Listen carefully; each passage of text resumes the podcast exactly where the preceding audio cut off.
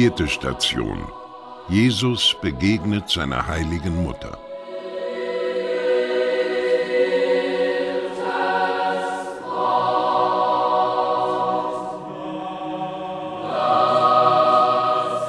Wer würde es wagen, o oh Mutter, dich so weinen zu sehen und nach dem Grund deiner Tränen zu fragen? Weder die Erde noch der Himmel noch das ganze Firmament könnten als Vergleich herangezogen werden für die Unermesslichkeit deiner Schmerzen.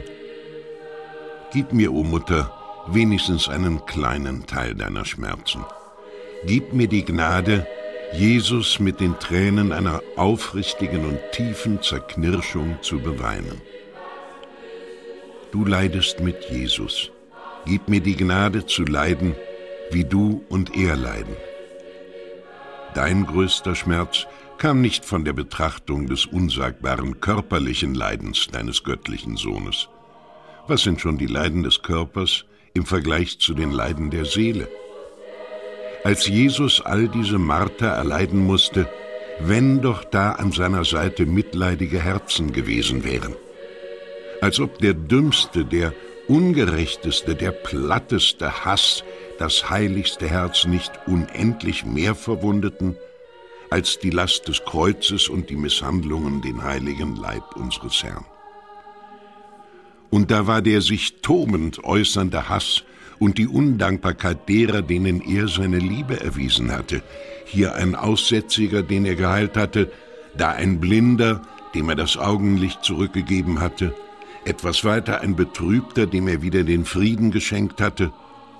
Und alle verlangten seinen Tod, alle hassten ihn, alle beschimpften ihn.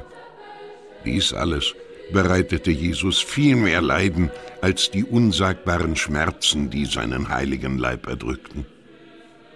Doch es gab noch Schlimmeres. Da war noch die Sünde, die ausgesprochene Sünde, die offensichtliche Sünde, die abscheuliche Sünde. Wenn all jene Undankbarkeiten dem gütigsten aller Menschen zuteil würden, aber paradoxerweise Gott nicht beleidigen würden, doch sie richteten sich gegen den Gottmenschen und waren deshalb ein äußerstes Vergehen gegen die heiligste Dreifaltigkeit selbst. Und das ist das Verhängnisvollste an der Ungerechtigkeit und der Undankbarkeit. Das Schlimmste an diesem Vergehen ist nicht, dass es die Rechte des Wohltäters verletzt, sondern dass es Gott selbst beleidigt. Und unter den vielen Ursachen eurer Schmerzen bereitete euch gewiss die Sünde das größte Leid, o heiligste Mutter, o göttlicher Erlöser. Und ich?